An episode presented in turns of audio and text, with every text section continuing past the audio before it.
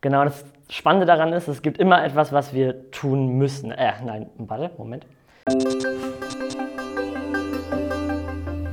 Ich möchte euch heute gerne ein bisschen in meinen Arbeitsalltag reinnehmen. Ähm, und zwar, wie viele von euch wissen, äh, ich arbeite seit einem Jahr in dieser Gemeinde und zwar mit einem wundervollen Team. Und in so einem Team ist es ja so, dass jeder so ein bisschen andere Aufgaben hat. Ähm, bei uns ist es zum Beispiel so, dass äh, Theresa für den Wochenplan zuständig ist und Maja Sophia macht Social Media und ich bin für so Missionsevents und Veranstaltungen zuständig. Ähm, und letztes Jahr war ich das auch schon. Das war natürlich ähm, mit Corona manchmal so ein bisschen schwierig. Und da ähm, habe ich so einen coolen Spruch aus einem Poetry Slam gehört, der mich mega beeinflusst hat und den ich äh, versucht habe, mir das ganze Jahr über so einzuprägen. Und zwar ähm, hat da eine christliche Poetry Slammerin gesagt, wie viele Projekte würden wir starten, würden wir den König noch heute erwarten. Und ich fand das ähm, so cool, weil im ersten Moment kann das natürlich voll Stress machen, weil man denkt, ähm, ja, ich muss jetzt hier ganz viel machen, bevor Jesus wiederkommt und dann kann ich nichts mehr machen und so.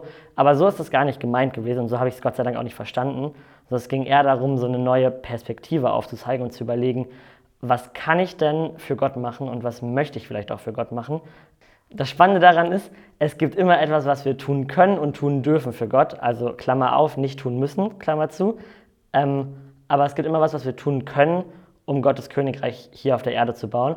Und das ist deshalb so wichtig, weil Gottes Königreich das einzige ist, was in der Ewigkeit Bestand hat. Ähm, also alles, was wir auf der Erde machen, geht irgendwie vergeht, ist äh, nicht von dauerhafter Beständigkeit, aber wenn wir Gottes Reich bauen, dann hat das Bestand.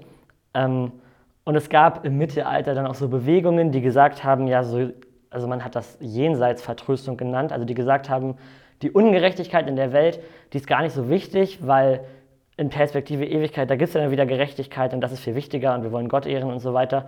Und das ist gar nicht das, was ich meine. Äh, das ist eigentlich sogar das Gegenteil von dem, was Jesus gesagt hat. Jesus hat gesagt, wir sind berufen, auf der Erde für Gerechtigkeit zu sorgen, Salz und Licht zu sein. Ähm, wir dürfen uns darum kümmern, wen wir zur Bundestagswahl gewählt haben oder wählen wollen und so. Das ist ähm, definitiv wichtig. Aber wir sollten dabei auch die Ewigkeit im Blick haben, denn die ist logischerweise viel länger und cooler als äh, die jetzige Wirklichkeit, die Realität, die wir so mitkriegen. Ich habe dazu eine Bibelstelle für euch mitgebracht, und zwar aus Offenbarung 21, Vers 1 bis 4. Und da steht, dann sah ich einen neuen Himmel und eine neue Erde, denn der vorige Himmel und die vorige Erde waren vergangen, und auch das Meer war nicht mehr da. Ich sah, wie die heilige Stadt, das neue Jerusalem, von Gott aus dem Himmel herabkam, festlich geschmückt wie eine Braut für ihren Bräutigam. Eine gewaltige Stimme hörte ich vom Thron her rufen, hier wird Gott mitten unter den Menschen sein, er wird bei ihnen wohnen und sie werden sein Volk sein. Ja, von nun an wird Gott selbst in ihrer Mitte leben. Er wird ihnen alle Tränen abwischen. Es wird kein Tod mehr geben, kein Leid, keine Klage und keinen Schmerzen. Denn was einmal war, ist für immer vorbei. Und ich würde ja beinahe sagen, was das für eine schöne Illusion, wenn es nicht die Wahrheit wäre. Kein Leid, keine Schmerzen, kein Tod und Gott mitten unter uns. Und das ist es, wovon wir reden, wenn wir davon reden, die Ewigkeit zu bauen, wenn wir von der Ewigkeit sprechen. Und wir sind diejenigen, die diese Ewigkeit mitgestalten können. Und zwar mehr, als wir diese Erde und das, was jetzt so ist, jemals irgendwie mitgestalten könnten.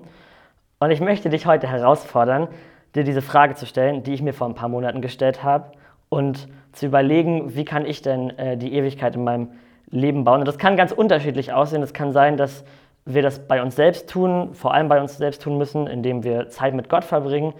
Es kann aber auch sein, dass wir für andere da sein können oder ähm, vielleicht größere Aktionen, vielleicht Dinge in der Kirche heran, äh, vielleicht Dinge in der Kirche äh, etablieren wollen oder starten wollen. Ähm, aber egal was es ist, Gott macht uns ein Angebot, mit ihm gemeinsam sein Reich zu bauen.